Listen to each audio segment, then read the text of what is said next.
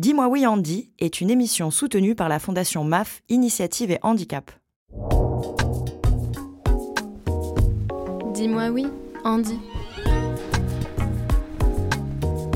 Drague Oui. Fantasme Bah oui. Parentalité Oui. Sexe à deux ou trois, voire plus Oui. Contraception Oui. Coup d'un soir Oui aussi.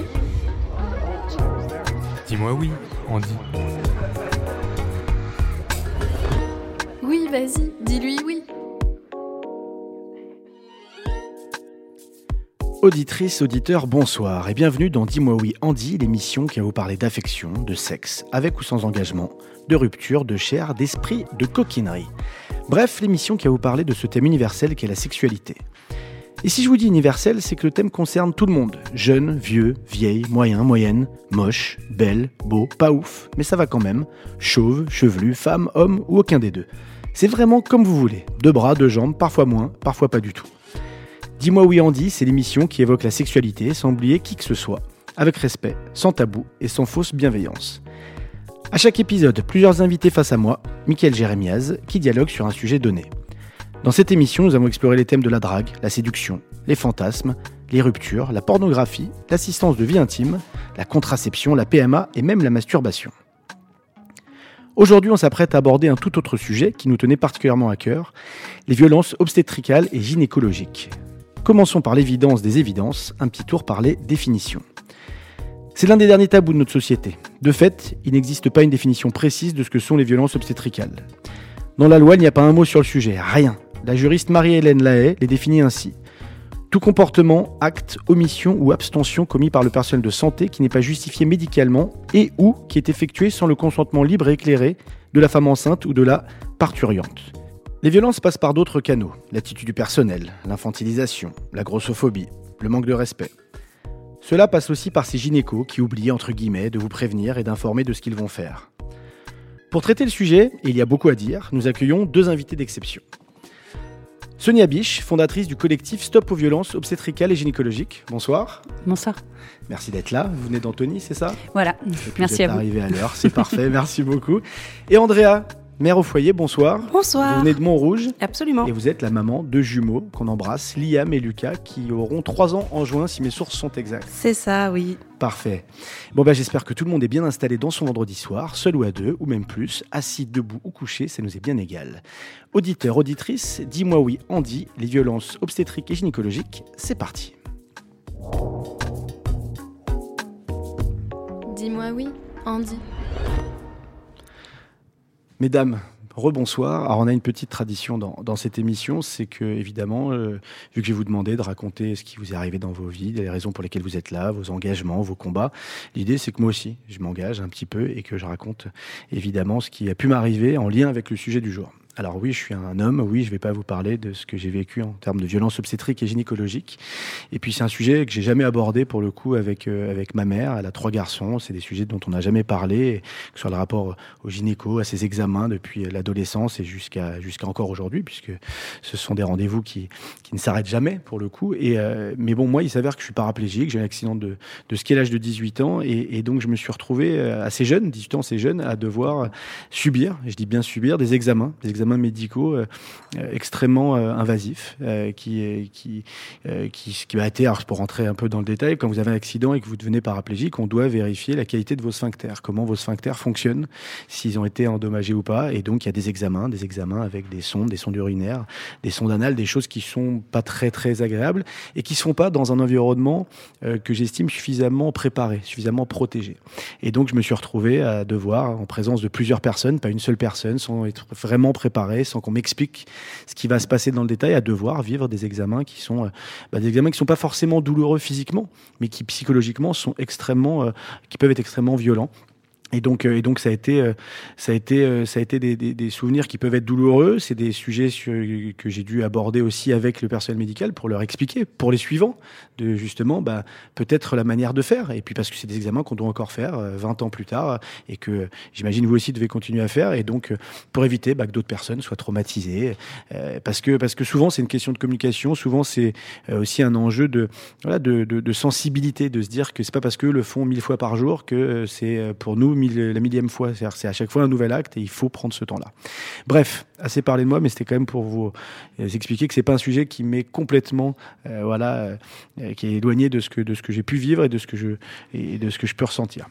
Bref, on va passer à vous parce que c'est vous qui avez la parole aujourd'hui et je voulais remercier à nouveau de prendre le temps pour parler de ce, ce sujet, de ce sujet très très tabou, un des grands tabous dont on parle peu, donc c'était important. Euh, Sonia, je vais commencer par vous. Euh, comment vous en êtes arrivée euh, à Stop Vogue, à Stop Violence obstétrique et gynécologique? Comment vous vous avez entendu parler la première fois de violence gynécologique et qu'est-ce qui vous a poussé à, à, à créer cette cette association?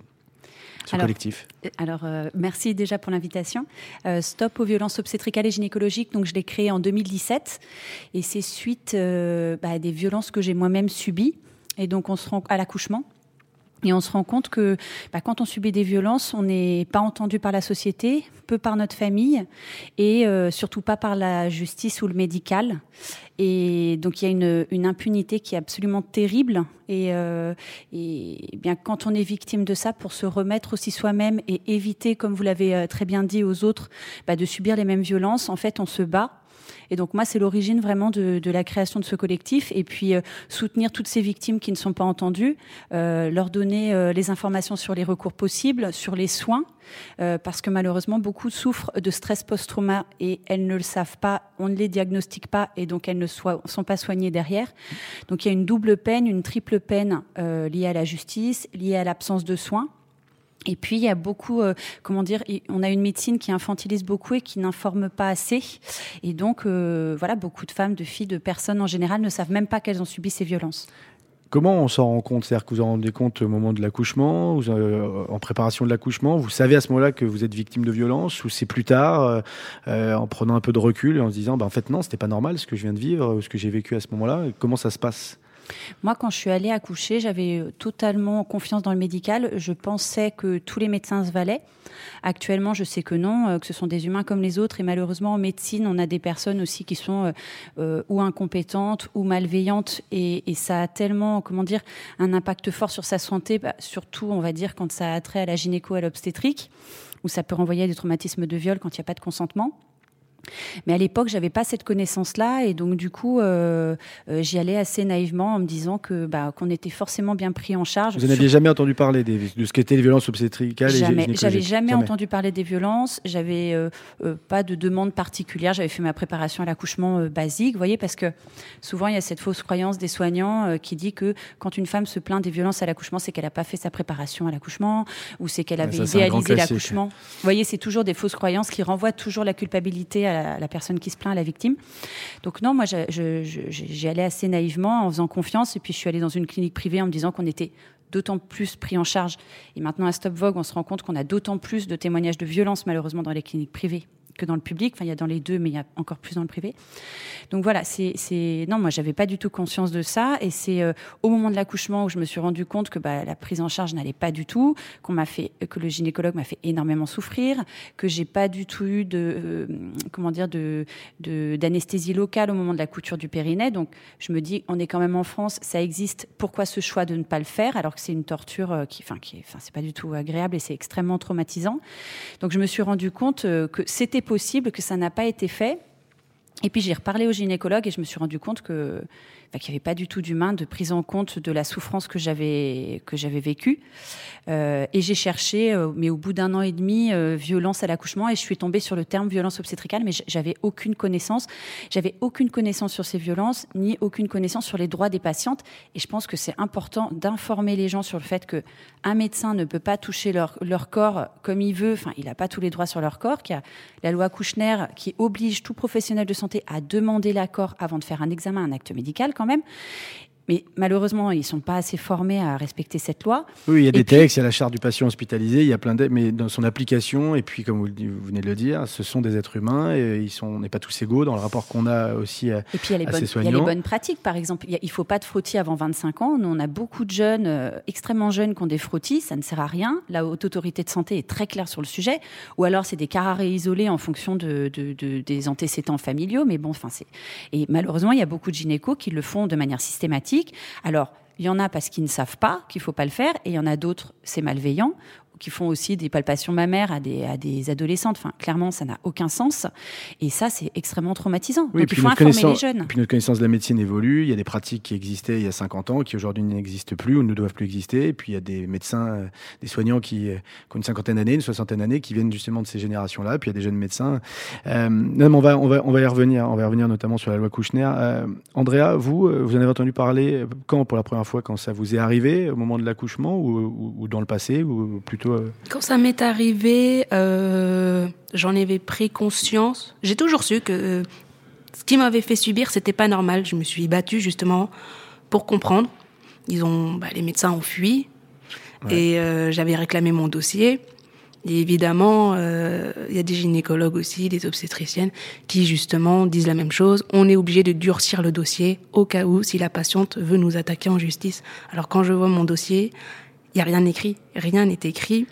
Après l'accouchement, donc vous, c'est au moment de l'accouchement, vous savez à ce moment-là vraiment qu'il y a quelque chose qui s'est passé ou qui se passe de pas normal. Mm. Et donc, quand vous partez de la, de la- de la clinique, de l'hôpital, vous demandez votre dossier médical C'est ça. pour essayer de comprendre ce qui s'est passé. Ouais, ouais, ouais, ouais. Euh, C'était pendant l'acte. Moi, j'ai eu une césarienne que je n'ai jamais voulu. Bon, après, euh, si, admettons, il y avait eu un problème, j'étais obligée. Ça peut être une urgence Mm, médicale. Mais voilà, nous, ça a été fait, ça a été fait de manière euh, abusive. C'était une, euh, échographe euh, qui avait faussé euh, les mesures.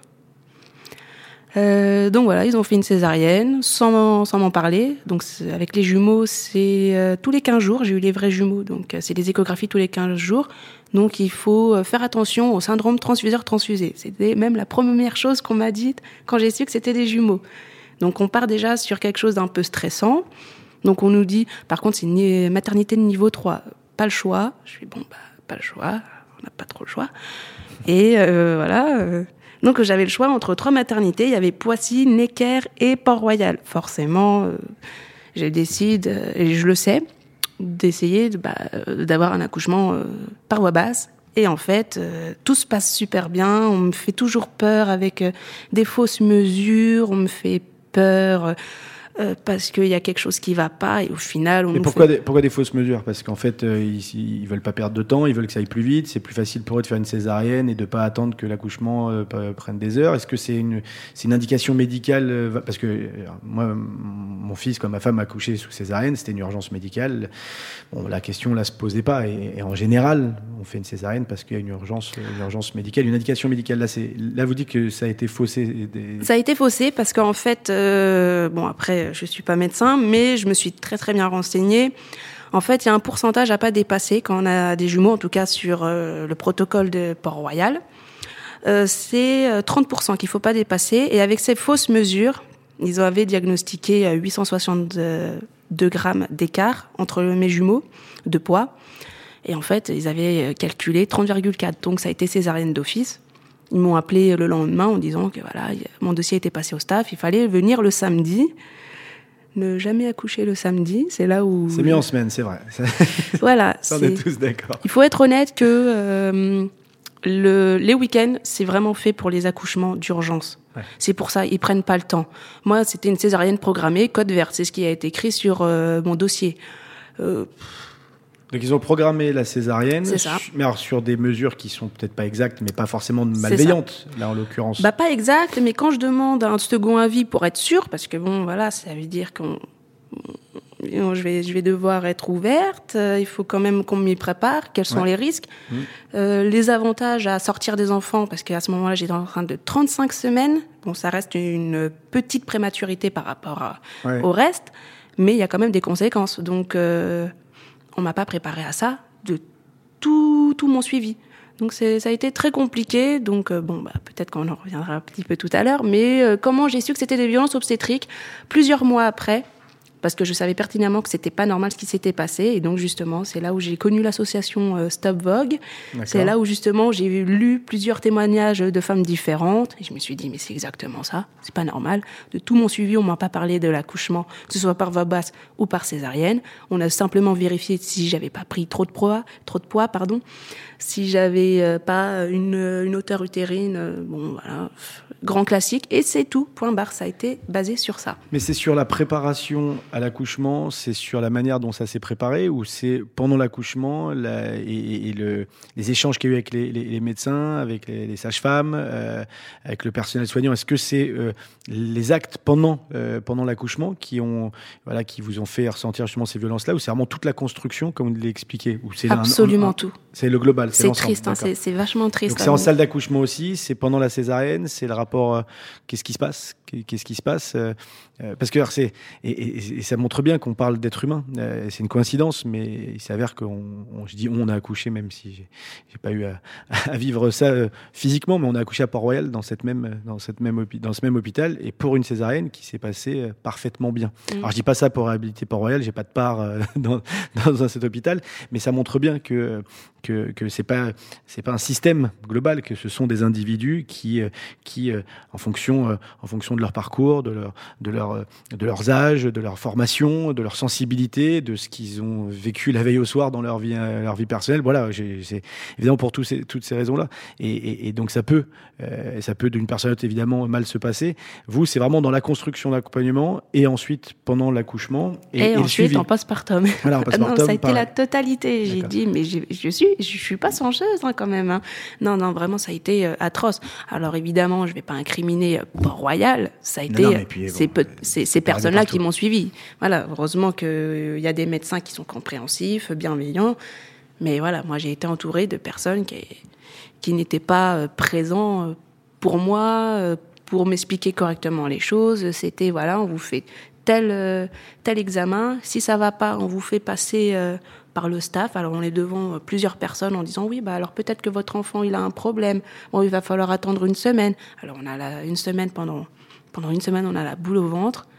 Et puis après, cette fameuse échographie, justement pour voir si ce problème existe réellement ou pas, ah bah non, on vérifie pas. Et on leur dit, mais attendez, on est venu exprès pour ça, on nous a fait patienter une semaine. Ah oui, mais non, comme vous l'avez fait la semaine dernière. Donc voilà, il y a plein de choses, c'est très très très très dur. Alors euh, voilà, plus les angoisses basiques d'une maman, en disant est-ce que ça va bien se passer, comment je vais gérer?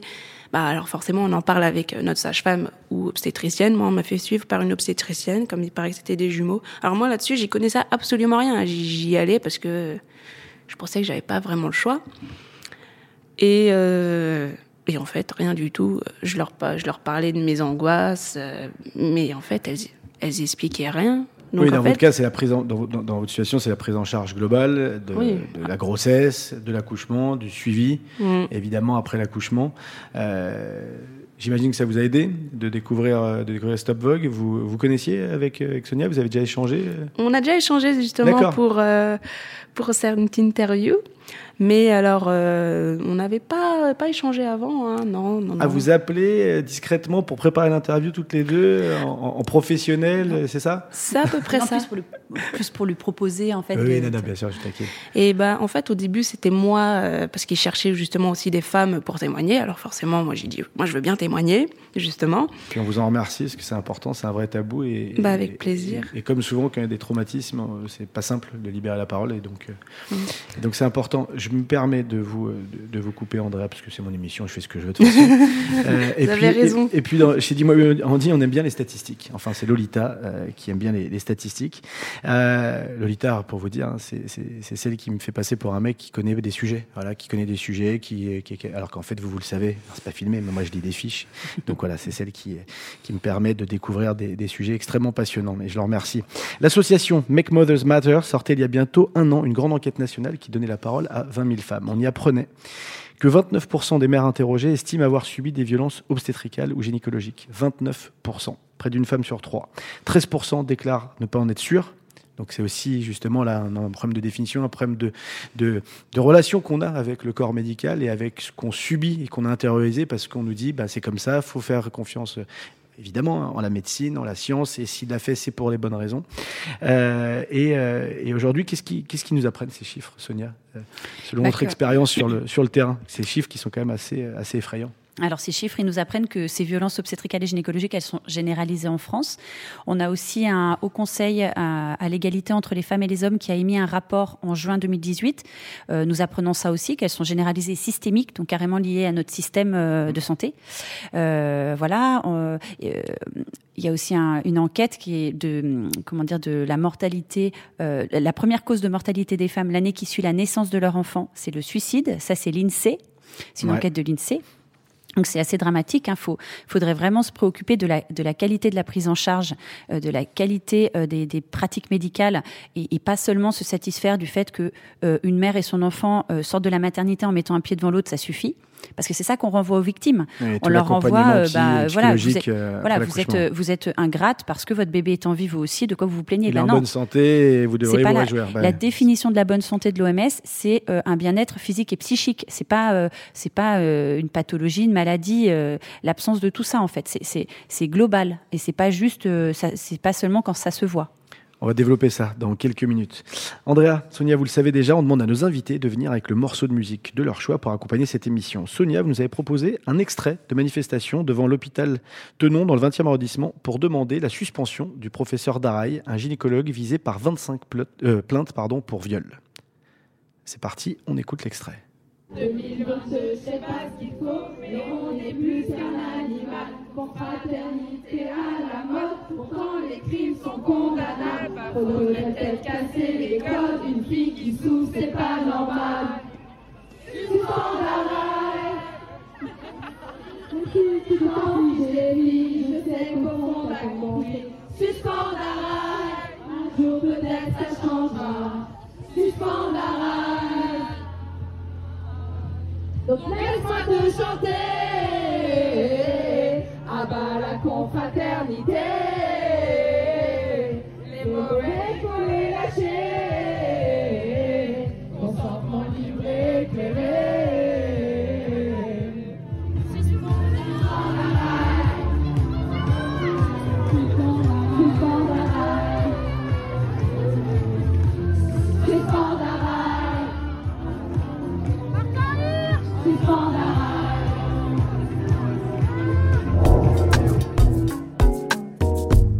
Dis-moi oui, Andy.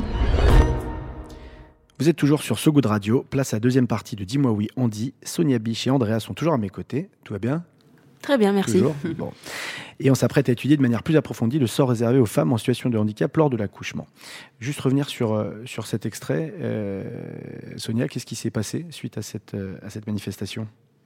Alors nous, on a, médiatisé euh, en fait des témoignages euh, d'étudiantes en médecine euh, qui ont fait leur stage à l'hôpital de Tenon à Paris. Donc auprès de ce professeur euh, Émile Daraï qui était leur responsable pédagogique. Et en fait, elles ont témoigné bah, d'avoir été témoins de viols gynécologiques, euh, de, de prise en charge extrêmement violente, euh, de touchés vaginaux, recto par surprise, et de femmes qui hurlent en disant euh, qu'il faut arrêter et ce monsieur euh, continue. Enfin voilà, c'est c'est les témoignages qu'on a. Donc on les a diffusés en septembre, ça a été médiatisé. On a reçu 190 témoignages de violences concernant ce monsieur.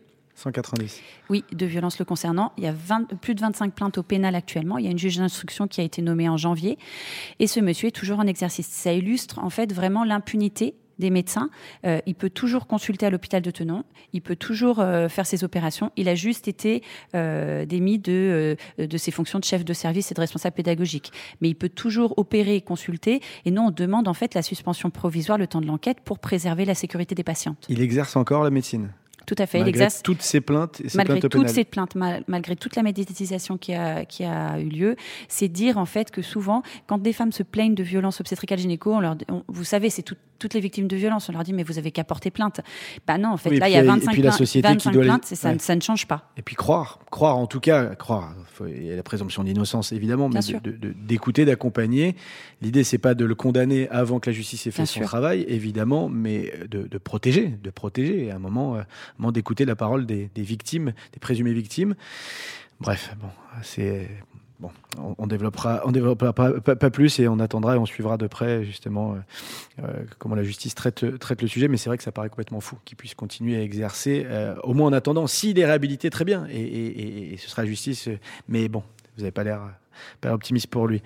Andrea, est-ce que vous avez l'impression, dans votre suivi, d'avoir été traité euh, différemment dans la manière dont le corps médical vous a accompagné, euh, vous a accompagné euh, dans, le suivi justement des jumeaux, dans l'accouchement et dans, le suivi, où vous pensez que vous avez eu un traitement, un traitement comme tout le monde Racontez-nous un petit peu justement la construction qui a amené à, à ce constat que vous avez vécu, ce triste constat au moment de l'accouchement notamment. Euh, bah en fait, comme je, je suis euh, une personne qui a tendance à angoisser assez facilement, Mm. moi ça c'est la mauvaise gérance des émotions, hein, voilà. Euh, en fait, oui, donc euh, ils m'ont mis, ils m'ont mis une étiquette en disant bon bah voilà, ça se trouve elle sera incapable, alors euh, on va essayer. Ils m'avaient dit d'aller voir un psychiatre. Moi, au pire, je voulais voir un psychologue. Au pire, mais et au moins envoyer un Avant psychiatre. l'accouchement, c'est que le corps médical qui vous suivait vous a demandé de faire un suivi, un suivi psy. Ouais. Ouais, ouais, ouais, parce que vraiment, j'étais angoissée, euh, bah voilà, accueillir de deux bébés, puis en fait, à chaque fois, on vous rabâche, oui, alors il y a un écart, euh, bon, on va éviter, euh, j'espère que c'est pas le syndrome transfuseur-transfusé, et en fait, au final, quelque chose, euh, quelque chose qui devrait vraiment euh, vous faire du bien en disant, attendez, tout va bien, il y a un petit écart, mais ça veut pas dire que c'est forcément euh, un gros problème, en fait, c'est, on vous laisse le suspense. non, mais on vous explique pas, on vous explique rien. Si on, on met une alerte et puis après il faut vivre avec. Bah le problème c'est que moi j'ai vécu avec ces alertes, mais ça a engendré encore plus d'anxiété. Donc et moi comme je suis quelqu'un qui est qui a besoin d'être euh, d'être un petit peu rassuré surtout pour ça et qui aime bien justement discuter. Euh, moi, j'ai j'ai pas forcément confiance aux médecins, mais je sais qu'ils ont fait des études pour. Et euh, Oui, a priori, oui. et voilà, enfin, on va être honnête, on est humain, on peut faire des erreurs, et euh, on va dire que quand une personne en face de vous a des connaissances que vous n'avez pas, pour moi, il faut que ce soit une relation entre guillemets linéaire. Elle vous apporte la connaissance, mais c'est vous qui vivez quand même euh, votre expérience. Oui, et puis l'enjeu, tout l'enjeu, c'est de vous accompagner. C'est-à-dire que l'angoisse, elle est légitime. Mm. Qu'on soit de, nature très angoissée ou pas, ou pathologique ou pas, la réalité, c'est que l'angoisse, euh, l'angoisse quand on va être maman, euh, c'est, je pense que c'est un sentiment universel. Quand on va avoir, euh, quand on va avoir des jumeaux, euh, encore plus, évidemment. ben non, mais évidemment, parce Mm. Ouais, que ce sont des grossesses, des grossesses plus à risque. À et la, la grossesse et l'accouchement. Donc, donc, donc évidemment. Sonia, quand vous invitez dans cette émission, vous nous avez tout de suite alerté sur des, des handicaps qui surviennent après l'accouchement. Est-ce que vous pouvez nous expliquer euh, dans quel cas et de quel handicap on parle? Alors, euh, il y a, il y, a, il y a beaucoup de personnes en fait qui souffrent de stress post-trauma euh, après l'accouchement, et donc ça c'est un trouble qui est extrêmement grave et qui est euh, entre guillemets invisible, c'est-à-dire que euh, bah, il entraîne euh, euh, une fatigue chronique. Alors c'est- vrai que c'est pas invisible, mais vous voyez ce que je veux dire. euh, Mm. euh, donc c'est une fatigue chronique, le fait l'incapacité de s'occuper de son enfant quand c'est des violences obstétricales. En fait, c'est le même trouble que pour les violences sexuelles, euh, les, les, les victimes de guerre, d'attentats, de viols, etc., euh, d'inceste, de violences conjugales. Et donc, ça entraîne le fait qu'on pleure tout le temps, qu'on a des images récurrentes dans la tête, qu'on se sent extrêmement mal dans son corps, euh, qu'on pleure, et ça donne aussi des idées suicidaires. Donc, c'est extrêmement grave. C'est pour ça que moi, je fais un lien entre les violences obstétricales et le fait que euh, les femmes après l'accouchement, donc, euh, enfin, le- la première cause de, de mortalité, c'est le suicide. Vous voyez, il faut prendre, prendre, faut prendre en charge tout ça et, et pas penser que si une femme n'a pas une pathologie physique, tout va bien. Vous voyez, qu'elle est Oui, en vie, tout que, va bien. Parce que quand on parle de handicap survenu après l'accouchement, on, on- on pense direct, et souvent d'ailleurs c'est le cas, mais y en a. physique. Alors Bien sûr, mais qui- ça entraîne, ça entraîne ça aussi. Il y a une justement une une dame qui a une mère qui a témoigné euh, du fait qu'on lui a fait l'expression abdominale. Donc ça, c'est une mauvaise pratique. C'est aussi une violence obstétricale. Donc l'expression abdominale, c'est des professionnels de santé, en gros, qui euh, qui euh, appuient de manière extrêmement violente sur le ventre euh, Ah oui, des femmes ouais. pendant l'accouchement pour aider la sortie du bébé. Sauf que, ben non, un, un- bébé, c'est pas un bouchon de champagne. Et ça, cette pratique, elle est interdite par la haute autorité de santé depuis 2007 parce qu'elle entraîne des lésions extrêmement importantes pour le bébé et la maman. Bref, donc ça, ça a toujours cours dans les maternités. Bien sûr, ça n'est pas marqué au dossier médical. C'est dommage parce que ça, ça devrait être marqué si c'était justifié. Sauf que, bah, on se rend bien compte que c'est jamais justifié. Et donc, il y a une maman qui a témoigné de ça euh, en disant que bah, ça lui a brisé le bassin. Donc, elle est complètement handicapée, elle ne peut plus marcher. Euh, voyez, donc ces violences, elles entraînent également des handicaps après. Euh, Des handicaps ça va moteurs, être- des handicaps psychiques, Voilà. psychologiques. Et c'est- aussi, euh, enfin, je, vais parler, je vais parler pour mon cas personnel. Moi, j'ai eu euh, du coup euh, la suture du périnée à vif à la fin de l'accouchement et, et le point du mari. Mais comment il le justifie, ça, justement? Parce que la, la- la suture du périnée à vif, comment il le justifie? Alors moi, personnellement, euh, personnellement, le gynécologue m'a menti après l'accouchement. Il m'a dit qu'il y avait des risques de crise cardiaque, ce qui est complètement faux. Enfin, Ah, vraiment, j'en ai parlé à tous les médecins. Ah, vous anesthésiez localement, la, justifi- la Oui. justification, c'est le Oui, risque oui, de- en fait, il n'y a pas de justification. Moi, je, moi, je vois. Moi, je vois beaucoup ça comme des violences volontaires, enfin clairement, parce que euh, souvent, si vous voulez, quand on, quand on se plaint, euh, il y a de tout en fait. Il y a des gens qui font mal parce qu'ils ne savent pas, il y a des gens qui sont des professionnels qui sont stressés, qui n'ont pas le temps, etc. Il y a aussi des violences volontaires. Enfin, il faut juste ouvrir les yeux là-dessus. Oui, bien sûr. on n'est pas sûr, dans un monde de aussi. bisounours dans la médecine. Et, et, même si, et même si, comment dire, quand on se plaint des violences, on nous renvoie, mais c'est bon, vous êtes en France quand même, arrêtez de vous plaindre. Bah, moi, je dis, bah justement, on est en France en fait. Donc, on Dans fait un une anesthésie locale. et- On fait une anesthésie locale quand euh, la péri elle marche pas. Euh, on écoute les femmes. Vous voyez, on est, euh, on est, on est dans un système de santé qui permettrait quand même de, de d'avoir de la recherche pour soigner, par exemple, l'endométriose aussi. Pourquoi est-ce qu'on soigne pas les femmes pendant 10 ans quand elles sont diagnostiquées après Il n'y a aucun soin pour elles parce qu'il n'y a pas de recherche. On est quand même, finalement, quand même, dans une médecine extrêmement sexiste qui ne prend pas en compte les femmes, leurs douleurs, euh, leurs choix, leurs droits, l'intimité de leur corps et au bout d'un moment, qui ne les soigne pas correctement.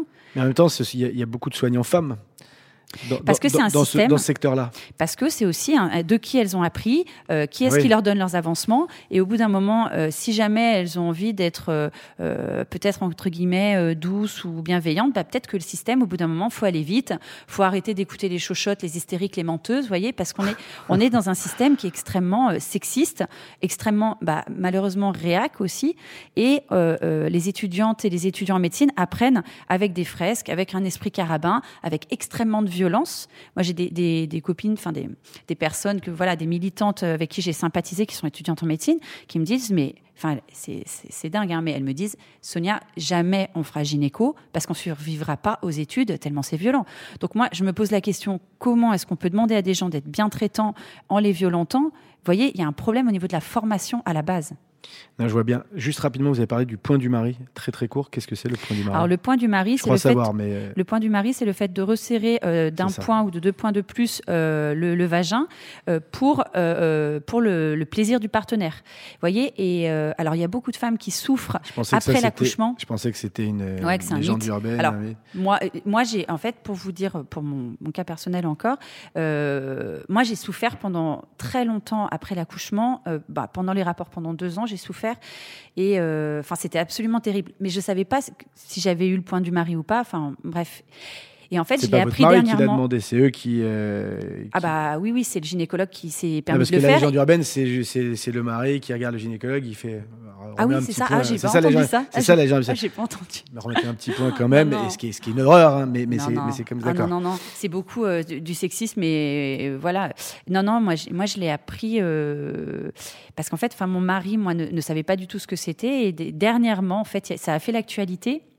Et puis il m'a dit, bah, le, le gynécologue, en fait, à la maternité, s'est rapproché de moi et il m'a dit, vous allez être content, j'ai fait le point de mari à votre femme. Et ça, je ne le savais pas. Donc en fait, ça a expliqué, ça a expliqué pourquoi j'ai souffert même autant, pas, autant de temps. C'est ouais, absolument fou. C'est-à-dire que, c'est-à-dire qu'on Ah oui, en, ça- on en est, on en encore là. hein. C'est cette complicité Ah bah euh, ça aide pas du tout le masculine. couple. de... Ah bah non, évidemment que ça n'aide pas. Ah non, non, ça ne On nous va- a pas du tout aidé. On va en reparler justement euh, dans, dans cette euh, troisième partie. Donc justement, avant d'entamer hein, ce dernier temps de discussion, Andrea, je voulais euh, vous demander alors, très rapidement, avant d'écouter votre choix musical, qu'est-ce qui vous a fait du bien, vous, après après, après justement ces expériences euh, douloureuses, qu'est-ce qui vous a aidé à vous relever euh, Et voilà, est-ce que c'est le suivi, mais suivi, euh, suivi psy Est-ce que c'est votre entourage Voilà. On va dire que mon entourage a été un peu inexistant sur le côté psychologique. Bon voilà, comme Sonia vous l'a dit, ça a été euh, voilà, vous avez eu, t'as voulu des enfants, tu les as, peu importe comment tu les as eus, tu peux endosser toutes les toutes les misères du monde. Non. Donc euh, voilà. Donc euh, non, ce qui m'a vraiment euh, aidé, c'est déjà euh, bah, j'avais euh, j'avais cette résilience à me dire ça va pas, il faut que il faut que j'avance, il faut que je m'en sorte parce que j'ai quand même deux petits garçons à, à m'occuper.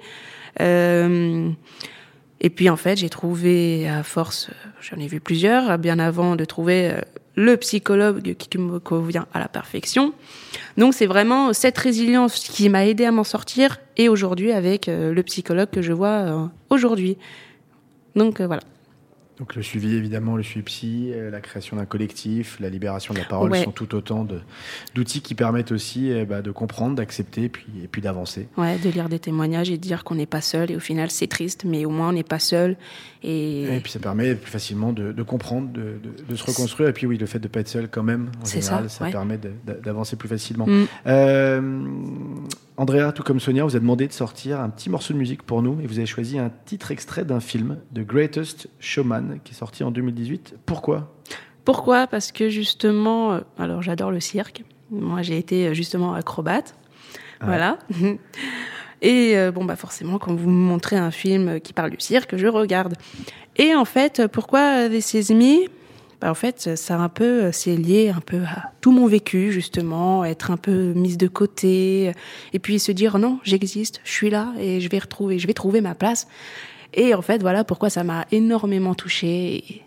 Donc ça m'a beaucoup beaucoup aidé à, aller mieux. Bon bah voilà, euh, quand je sortais euh, mes chiens pour la balade et que je laissais mon mari s'occuper des enfants pour que moi je puisse un petit peu euh, relâcher la pression, et ben j'écoutais ça.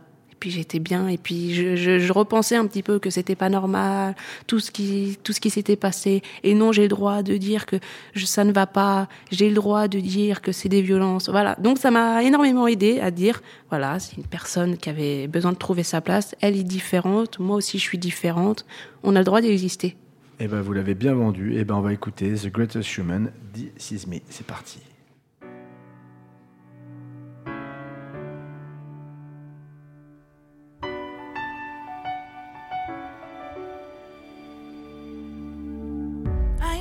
A stranger to the dark.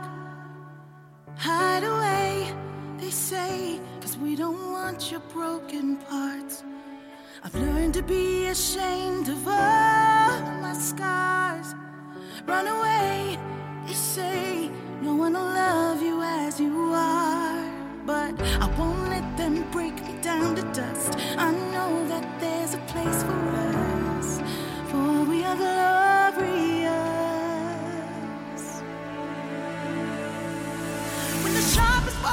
Wanna cut me down, I'm gonna send the blood, gonna drown them out. I am brave, I am bruised, I am who I'm meant to be. This is me. Look out, cause here I come. And I'm marching on to the beat I drum. I'm not scared to be seen. I make no apologies. This is me.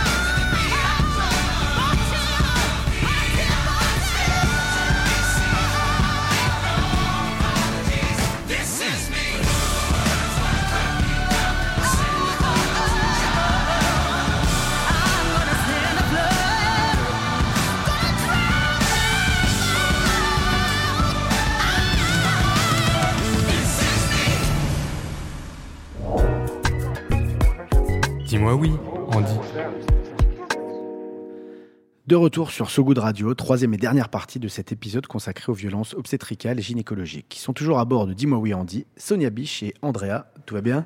Tout va bien.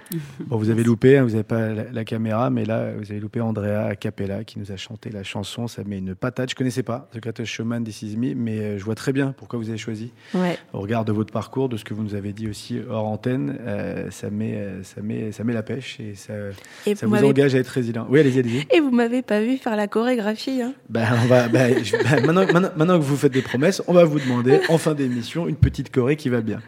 Avec plaisir. En tout cas, non, ça fait, ça fait du bien. Euh, bon, cette fois-ci, on va parler plus précisément euh, des conséquences que ces violences peuvent avoir une fois l'accouchement terminé. On en parlait un petit peu en début de, en début d'émission, euh, Sonia, ensemble. Donc, en janvier hein, 2001, une enquête menée par l'Institut national de la santé et de la recherche médicale révèle, hein, comme vous le disiez tout à l'heure, que le suicide est l'une des premières causes de mort des femmes qui accouchent. Comment vous l'analysez ce, rés- ce résultat? Alors, Évidemment, on, on en parle depuis tout à l'heure, mais, mais un peu plus dans le détail. Alors, ben, en fait, ces violences, elles, euh, elles sont, enfin, les- personnes qui dénoncent ces violences, elles sont pas entendues. Il y a énormément de déni des professionnels de santé également. Et donc tout ça, ça entraîne bah, qu'il n'y a pas de soins qui sont apportés et il n'y a pas de changement des pratiques. Donc c'est sûr que ces personnes, bah, elles se retrouvent euh, euh, seules en fait, hein, et puis dans un désarroi profond et avec une impunité. Donc clairement, elles sont, enfin finalement, elles sont complètement abandonnées, vous voyez. Donc c'est sûr que c'est sûr que ces violences, elles entraînent bah, possiblement aussi des passages à l'acte. Donc c'est et ça impacte toute notre société. Ce que je voulais dire, c'est en fait, souvent, on a euh, des, des- des gynécologues qui nous renvoient à gynéco-bashing. Vous voyez, quand on parle de violence obstétricale gynéco, moi, ce que j'explique, c'est que ça renvoie vraiment à ces conséquences qui sont extrêmement dramatiques. C'est le point de vue des, des patientes, des femmes, enfin des personnes qui subissent ces violences. Euh, c'est pas le point de vue des professionnels. C'est pas euh, parce qu'il y a une volonté de nuire. Il y, Non, non, a- y a la volonté de nuire qui peut exister, Aussi. mais c'est pas toujours le cas. Mais c'est surtout ce terme de violence, il est, il est fonction vraiment des, des conséquences que ça a. Il y a énormément de déni de ces professionnels de santé. Et ce que je veux dire, c'est que ces, con- ces conséquences, donc, euh, euh, ces violences, elles ont un impact sur les femmes, les filles, les, les- voilà, les personnes qui subissent les violences obstétricales et gynécologiques, mais pas que, c'est aussi tout l'entourage, c'est le couple, on l'a vu avec le point du mari aussi, où il y a plus de sexualité, euh, où il y a euh, des handicaps lourds derrière, que ce soit au niveau psychique, au niveau physique. Donc c'est une, réalité et ça impacte bien sûr toute la société, le lien avec l'enfant quand c'est de l'obstétrique. Donc on aurait vraiment tout intérêt à ce que les hommes aussi s'emparent bah, de ces questions et, et, et soient un soutien, Oui, militent croire que avec ce soit nous. des problèmes voyez féminins et donc incarnés que par des femmes et défendus que par des femmes. Tout à fait, parce que ça impacte finalement Bien toute sûr. notre société. Et, euh, et je pense que, voilà, à, à avoir beaucoup plus de bientraitance en médecine, on aurait une société qui, ser- qui serait bien plus heureuse, avec des liens préservés, voyez Parce que, alors, pour l'avoir vécu à l'accouchement, quand, euh, quand on violente la mère à l'accouchement, bah, c'est sûr que derrière, euh, son lien avec son enfant, il est détruit. Voyez, donc qu'est- qu'est-ce qu'on construit après comme société Ouais, complètement bancale, la- déjà la traumatisée dès le départ, quoi. Et vous parliez tout à l'heure du stress post-traumatique. C'est quoi les symptômes? Comment on le définit, le, post, euh, Alors le, c'est un stress trouble, post-traumatique? c'est un trouble qui est extrêmement grave et qui, qui fait qu'on a les violences qui tournent en boucle dans la tête, qu'on n'arrête pas de pleurer, qu'on a des crises de panique, qu'on peut pas retourner euh, voir des médecins, on peut pas repasser devant la maternité ou le cabinet gynéco, euh, on a des cauchemars, des insomnies. Pour mon cas, c'était des violences obstétricales. Donc même quand, quand ma fille en fait dormait, moi je ne dormais pas. Donc j'ai pas dormi pendant deux ans. C'est long, des insomnies. Donc on est vraiment au bout de sa vie. Euh, euh, même souvent quand je parle des insomnies, on me dit ah bah non moi quand je suis vraiment fatiguée je dors. En fait les insomnies, ce qui est assez terrible, c'est qu'on est que au bout de sa est vie, on est on euh, comme en train de mourir Euh, et, euh, et en fait on dort pas.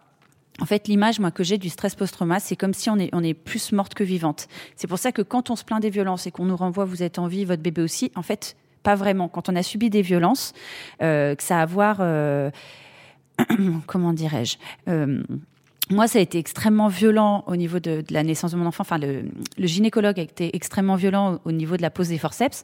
Donc, ça a été d'une violence infinie. C'est la définition aussi, enfin, euh, qu'on le veuille ou non, c'est la définition dans notre loi française. La pénétration avec violence, c'est du viol. Donc, je veux dire, ça entraîne un traumatisme qui est réel. Mmh. Vous voyez et, et, après, euh, bon, la, la, couture à vif, etc. Enfin, moi, je l'ai, je l'ai vraiment vécu comme de la torture. Donc, ça, ça entraîne des traumatismes qui sont profonds dans le corps physique vraiment euh, et aussi psychique. Et, et on, on se relève pas de ça euh, indemne. Vous voyez, enfin, ça prend vraiment longtemps. Donc le stress post-trauma, c'était vraiment ça, c'était des pleurs incessants, le fait de ne pas pouvoir m'occuper de mon enfant, le fait de ne pas du tout avoir d'énergie parce qu'aussi il y avait des cauchemars, des insomnies, euh, des crises de panique, d'avoir du mal à retourner voir des médecins, c'est une réalité. C'est bien sûr, on se dit ils sont pas tous pareils, mais oui, mais le traumatisme est là. Enfin, voyez, pas... vous avez plus confiance en personne, quoi. Mm. Donc c'est une perte de chance. Par exemple, alors il y a c'est un parallèle, mais il y a une, une, une enquête de épopée qui est sortie qui dit que 60% des femmes ont déjà renoncé à des soins en gynécologie. Vous voyez, quand il y a ces violences derrière, on n'a plus plus on n'a plus le courage de se faire soigner parce qu'on a peur en fait d'être oui, violenté à nouveau. mal et donc euh, pas de prévention, des maladies qui peuvent arriver, des, Tout à fait. Ça, ça, a des conséquences évidemment.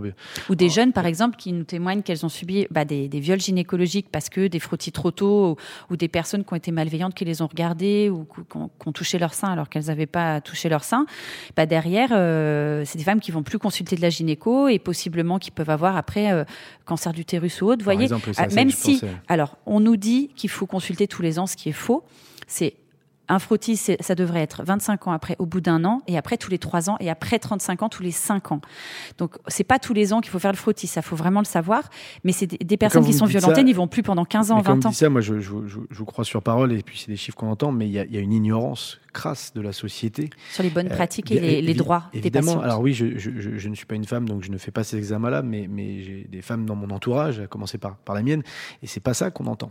C'est pas ça. Non, puis on stresse. En fait, si vous voulez, et on culpabilise. Que, on fait culpabiliser. C'est exactement ce que vous disiez. Suivi. Voilà, on fait culpabiliser du fait que si jamais on n'y va pas, euh, ou si jamais on n'a pas une hyper médicalisation pendant son accouchement, c'est qu'on veut la mort de son enfant. Enfin, vous voyez, il y a tout un truc où, où les de femmes culpabilisation. Sont... Euh... Tout à fait. Où en fait, c'est les femmes, c'est comme si elles sont dès qu'elles sont enceintes, elles sont incapables de choix pour leur santé. Euh, D'un coup, c'est des folles hystériques qui veulent la mort de leur enfant. Enfin, on est quand même dans une société complètement dingue en fait. Où, euh, mais c'est pas c'est pas que dans ce domaine-là en fait où on marche sur la tête, vous voyez. Mais là, c'est complètement à l'envers. Il faudrait plutôt écouter vraiment les mères, les femmes, parce qu'elles savent ce qui est bon pour elles. Elles vont jamais vouloir la mort de leur enfant, enfin clairement.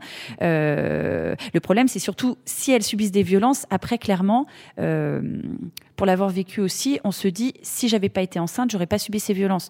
Donc après, avec le recul, on se dit non, mon enfant n'est pas responsable. Mais voyez, ça abîme oui, ça clairement tout, ça le lien. Tout, enfin, tout en question. Voilà. Andrea, vous vous retrouvez dans cette euh, Absolument. définition et description de ce que, de bah ce moi, que Sonia vient de nous Je l'ai vécu, je, enfin je le vis encore même, le stress post-traumatique, je l'ai Ouais. vécu. Ouais, ouais, ouais. Et je rebondis sur ce que Sonia dit euh, par rapport euh, au fait bah, qu'on pleure et tout ça. Bah, en fait, beaucoup de médecins, on n'a rien à faire parce que comme il y a la majorité des femmes qui font un baby blues, et ben on le confond au tout début, vraiment au tout début, les deux premiers jours, on le confond avec ça. Oui, que c'est juste Même euh, la longtemps, chute, la chute ouais. hormonale. Ouais, et même gros, longtemps après, C'est ça. Vous voyez, c'est comme si c'est normal. En fait, on est dans une société où, de toute façon, souffrir quand on est une femme, c'est normal. C'est-à-dire, euh, Oui, même faut même souffrir pour être belle, vous voyez. Enfin, Oui, faut- non, on souffre pendant mais- ses règles, on souffre pendant l'accouchement. Donc, au bout d'un moment, bah, on se plaint de souffrir. Bah, pendant ses règles, bon, on n'est pas soigné d'endométriose. Enfin, vous voyez, c'est- fou. C'est un C'est-à-dire sujet d'ailleurs, ça qu'on voilà. abordera dans, dans Dis-moi oui, on, on dit. Euh, non, mais c'est ça, c'est ce que vous définissez. C'est-à-dire qu'en fait, il y a une espèce de construction depuis la tendre enfance qu'une femme doit souffrir et doit apprendre à souffrir et, et- et que c'est normal. Et que vous dénoncez le fait que justement, bah non, c'est pas normal qu'on soit une femme, qu'on soit un homme. Vous savez, selon un rapport publié en 2019 hein, sur l'ordre des médecins, on comprend que ce dernier compte peu de femmes, alors qu'elle représente quand même 50% des médecins français. Euh, Véronique Camaillon de la Cour des comptes dénonce l'entre-soi, la complaisance et les abus qui y persistent. Euh, Quand vous décrivez justement la manière dont euh, nos femmes, vous avez rencontré euh, étudiantes en médecine, ne veulent même pas s'engager justement en gynécologie par rapport à ce qu'elles vont devoir apprendre et, et à ce monde-là, qu'est-ce que vous attendez, vous, du monde médical? Une réforme de l'ordre des médecins Qu'est-ce qu'on fait? Qu'est-ce qu'on fait concrètement aujourd'hui pour changer ça? Parce que c'est évidemment Alors nous- intolérable, ce sont, des vies abîmées et, et personne personne devrait avoir à vivre ça. Alors il y a une impunité totale, il y a une euh, con- euh, confraternité immense des médecins malheureusement. C'est vrai qu'on me dit mais voilà ils ne sont pas tous comme ça. Je dis bien sûr, Oui. mais alors ça pose question euh, pourquoi est-ce qu'on protège les mauvais Vous voyez, euh, euh, bien sûr il y a la, les présomptions d'innocence pour euh, le professeur Daraï, mais quand même 25 plaintes au pénal, même pas suspendues de manière provisoire, ça pose quand même question, vous voyez, de, de tout ce corps Bah, médical et, qui se voit comme un seul homme et la en fait. protection potentielle de, Voilà, puis la Cour des comptes, donc, qui a épinglé l'ordre des médecins pour sa mauvaise gestion des plaintes des notamment à caractère sexuel. Il y a une impunité terrible, en fait. Euh, dans le cas du professeur Dara, il y avait des plaintes déjà depuis 10 ans à l'ordre des médecins et à la direction de l'hôpital. Ils n'ont rien fait. Donc, il faut attendre une médiatisation. Et encore même la médiatisation, ça fait rien. Donc, c'est vous dire, en fait, le, pouvoir du médical. Euh, nous, nous, on réclame bah, de la bientraitance. On réclame qu'il y ait de, des, comment dire, qu'il y ait une parité dans l'ordre des médecins. Alors, au, au niveau homme-femme, ça serait bien, mais aussi euh, que les patientes puissent euh, euh, bah, être là-dedans euh, pour, pour voyez, qu'il n'y ait plus de l'entre-soi. Et puis on demande aussi à ce que les patientes, elles puissent intervenir dans la formation des médecins au niveau ça, de ça c'est un point essentiel. Ça c'est un point essentiel qui est d'ailleurs Qui pas- est- qui est pas propre. Bah, qui est de- euh, depuis euh, 30 ans au Canada quand même. En Oui. France, c'est- c'est c'est de la folie qu'on ait quand même comme ça cette élite qui a fait 10 ans de médecine et on croit que ben ils savent tout. Bah non, en fait, ils savent pas tout ce qui est Non, bon pour nous s'ils nous écoutent pas. Et sans opposer les hommes et les femmes, un homme, par définition, euh, ne sait pas dans son propre corps, ne le ressent pas dans son propre corps. Mais en réalité, c'est valable pour toutes les pathologies sur lesquelles le corps médical va intervenir. On peut être un expert dans un domaine sans jamais être soi-même. On peut être un, oncologue de renom sans jamais avoir eu de cancer et de, savoir. donc à un moment, la parole du patient, elle est, elle est essentielle. Du patient, et là, en l'occurrence, de, la patiente. Donc ça, c'est clairement une, évolution, une évolution nécessaire dans le monde médical, d'ailleurs, de manière, générale. Comment, comment on peut mieux accompagner les femmes Euh, Il y a des, des- c'est quoi C'est de faire des accouchements moins médicalisés. Euh, L'association Make Mothers Matter, je ne sais pas si vous la connaissez, euh, propose la mise en place de maisons de naissance et d'accès à l'accouchement accompagné à domicile. Bah, en fait, l'idée, ce, serait en fait de respecter les choix des femmes, d'arrêter de, de- de penser que c'est des folles hystériques qui ne savent pas ce qui est bon pour elles, de prendre en compte leurs choix, et ça, ça serait vachement bien. Dans l'Europe du Nord, c'est possible d'accoucher à, à la maison. En Angleterre, notamment, la première chose qu'on vous demande quand vous êtes enceinte, c'est est-ce que vous voulez accoucher à la maison ou à l'hôpital? Si vous voulez accoucher à la maison, bah, les sages-femmes de l'hôpital vont se déplacer. Enfin, je veux dire, il y a des systèmes qui sont possibles, en fait. Bah, je salue Mais ma belle-sœur euh, ouais. anglaise, Suzy, qui a accouché de son troisième enfant euh, à la maison.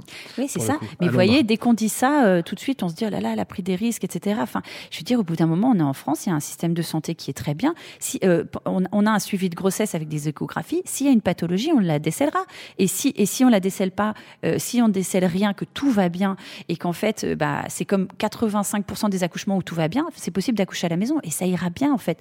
Mais on est tellement angoissé les femmes, euh, tellement à leur faire croire que, que l'accouchement c'est horrible. En fait, moi, ce que j'explique, c'est c'est c'est pas l'accouchement qui est horrible, c'est les violences qu'on fait subir aux femmes qui sont horribles en fait. Mais nous, tous les témoignages qu'on a d'accouchements qui sont respectés, on a respecté le rythme, on a arrêté de déclencher pour rien, on a arrêté de faire des césariennes pour rien, on a arrêté de, de mettre de l'hormone de synthèse euh, pour accélérer l'accouchement, pour le ralentir, pour que ça arrange un système.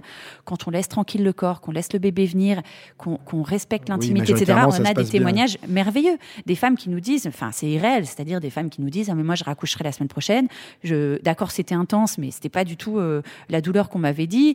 Et en fait, j'ai choisi ma position. J'étais pas. Ce sont des femmes qui ne sont pas allongées, parce qu'allongée, la douleur, elle est infinie, et, et les bébés, ils ont Oui, du mal à sortir à l'horizontale. Vous voyez, il euh, faut plus la verticalité. Ouais. Enfin bref, il y a toute une chose qui est absolument anormale, où on allonge les femmes pour accoucher, on leur fait plein de péri en leur disant que c'est la solution miracle, alors que la péri ne marche pas tout le temps. Et clairement, c'est c'est pas le mieux pour l'enfant. Après, s'il y a besoin d'une péri, que c'est un choix, ok. Mais actuellement, c'est beaucoup pour arranger un système. Enfin, faut plus être clair. banaliser les actes médicaux, encore moins les actes chirurgicaux, euh, évidemment. Euh, avant de se quitter, parce qu'on arrive à la fin de cette émission, même si on pourra en reparler longtemps, euh, et, merci encore hein, pour, pour le temps et, d'aborder avec nous euh, euh, ce sujet, ce sujet ô combien important et tabou. Qu'est-ce qu'on dit aux femmes victimes de violences obstétricales et gynécologiques? Est-ce que vous avez un, un dernier message chacune euh, pour celles qui nous écoutent? Alors moi, je voudrais leur dire que qu'elles ne sont pas seules, que qu'elles peuvent tout à fait nous contacter. Voilà, euh, euh, à Stop Vogue, euh, Stop Vogue FR, arobase Stop Vogue FR, donc sur les réseaux sociaux en MP, ou sur notre mail stopvogue@gmail.com. Le collectif hein, que que nous, créé en voilà, que nous, on 2018. est là vraiment pour les écouter et aussi les témoins de ces violences. C'est très, très important que les professionnels de santé ne soient pas dans la fatalité, ne soient pas dans la peur euh, des représailles par rapport à leur, euh, voilà, leur supérieur. C'est important qu'ils nous contactent aussi. C'est comme ça, ensemble, qu'on brisera le déni, les tabous, l'omerta de ces violences et qu'on pourra faire bouger les choses. C'est très Qui ne se important. fasse pas uniquement au niveau des, des patientes et des victimes, mais aussi dans le corps médical. Avec le corps médical, sont c'est- nous, la- les hommes comme les femmes. Tout à fait. Et les que les hommes les nous rejoignent aussi pour, euh, pour ce combat-là, parce que c'est important, ça les concerne aussi. Andrea, dernier petit mot à celles qui nous écoutent Eh ben, je et à ceux rejoins, qui nous écoutent. je rejoins aussi Sonia en disant que si euh, ces personnes-là veulent témoigner, qu'elles le fassent librement, que euh, qu'elles n'aient pas honte d'aller voir euh, un professionnel, psychologue, psychiatre si nécessaire, euh, et que si ça ne se passe pas bien avec ce psychologue, d'en changer. On trouvera forcément euh, une personne qui vous convient. Moi, j'ai changé au moins 4-5 fois avant de trouver euh, la personne qui me convient et de se dire que non, ce n'est pas normal et de se battre euh, justement pour reconnaître ces violences obstétriques. Qui, bah, il faut que ce soit plus tabou, faut arrêter et que on doit être là, on se soutient. Je voulais juste, pardonnez-moi, rajouter qu'on peut, euh, c'est important de le savoir aussi, on peut tout à fait voir une sage-femme aussi pour son suivi gynéco. Et ça permet en fait de pouvoir choisir justement plus largement, parce que parfois il manque de gynécologues. Et donc du coup, de savoir qu'on peut aller voir une sage-femme, euh, parfois il y a une prise en charge qui est différente. Il y a un annuaire sur Internet, Gynenco, qui permet de recenser Ouais. des personnes qui ont été recommandées. Et au niveau de Stop Vogue, je voulais juste faire un appel. Les personnes voilà, qui veulent s'engager, qui voudraient bénévolement voilà, militer avec nous, qu'elles n'hésitent pas à nous contacter. On est voilà, toujours euh, euh, en accueil avec euh, bonheur toutes les bonnes volontés. Eh ben, on relaiera l'adresse de, de Stop Vogue. Un grand merci encore à toutes les deux, Sonia, Andrea, nous avoir accompagnés ce soir. Je vous donne rendez-vous très très prochainement pour un nouvel épisode de Dis-moi oui, Andy, toujours le vendredi, toujours à 21h sur So Good Radio. Et d'ici là, si l'envie vous dit, n'hésitez pas à nous laisser vos messages d'amour sur la hotline de So Good Radio au 06 29 91 48 10. Et non, ça n'est pas le numéro de Lolita et encore moins le mien. Mais ce numéro accepte les notes vocales sur WhatsApp ainsi que les messages sur le répondeur et qui sait, peut-être passeront-ils à l'antenne prochainement. Vous pouvez aussi réécouter sur sogoodradio.fr tous les épisodes de Dis-moi oui Andy déjà diffusés à l'antenne. Et on va se laisser sur un titre choisi par mes soins, bah, parce que moi aussi j'ai le droit de choisir. Et, euh, et je l'embrasse parce que c'est quelqu'un que j'apprécie beaucoup, euh, bah, mesdames de Grand Corps Malade. Prenez soin de vous et des autres. Je vous embrasse et à très vite. Merci. Merci à vous.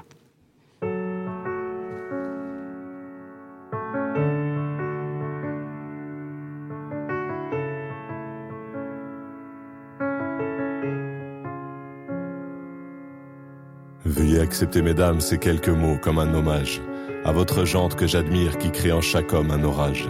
Au cinéma ou dans la vie, vous êtes les plus beaux personnages. Et sans le vouloir, vous tenez nos cœurs et nos pensées en otage. Veuillez accepter, mesdames, cette déclaration comme une tentative honnête de réparation.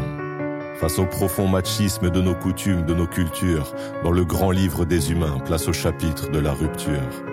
Vous êtes infiniment plus subtile, plus élégante et plus classe que la jante masculine qui parle fort prend toute la place.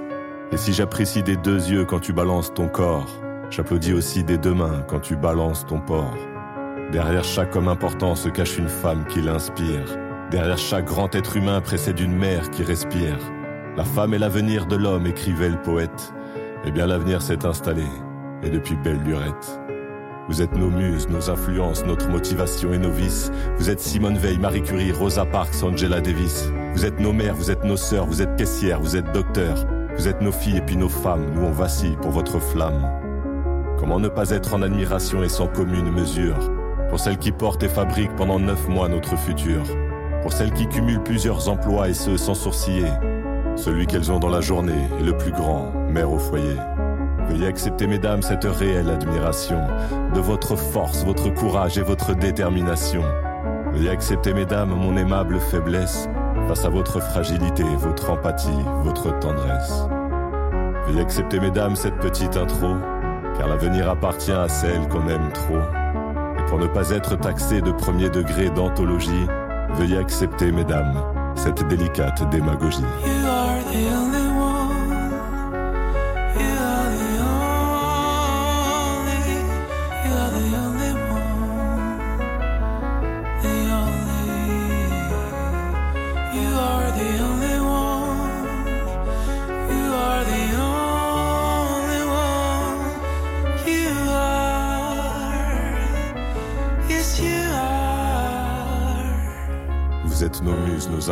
Notre motivation et nos vices.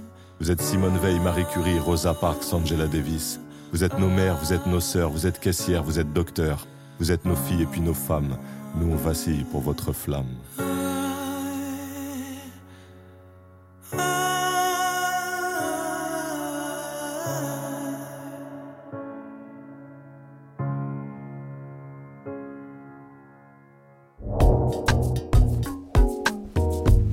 Dis-moi oui, Andy.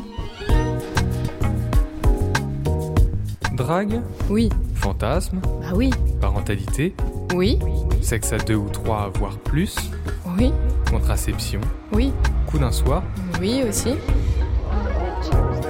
Dis-moi oui, Andy.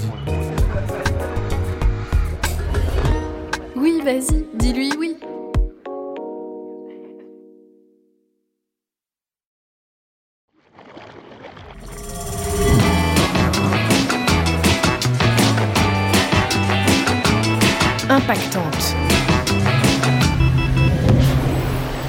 Salut à toutes et à tous, je suis Laura Gazal et je vous invite à découvrir Impactante, des chroniques modestement positives. Impactante, c'est le podcast du ventre mou de l'écologie. Celles et ceux qui sont souvent pris au piège de leurs propres contradictions, qui veulent bien faire, mais sans trop bouleverser leur quotidien. En bonne maman active, un poil débordé, j'en fais partie. Mais j'ai vraiment décidé de m'améliorer. Alors dans chaque épisode, je teste de nouvelles expériences pour apporter ma petite pierre à l'édifice.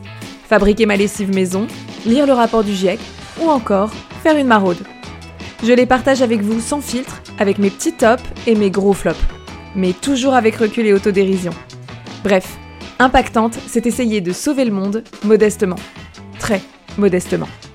Retrouvez-moi sur So Good Radio et sur toutes les bonnes plateformes de podcast. Bonne écoute!